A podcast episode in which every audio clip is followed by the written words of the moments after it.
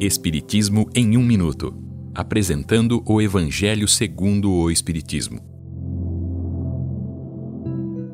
Capítulo 5. Bem-aventurados os aflitos. O mal e o remédio. Esta é uma livre interpretação do texto de Agostinho de 1863. A causa dos males que o homem enfrenta hoje tem origem em seu próprio passado.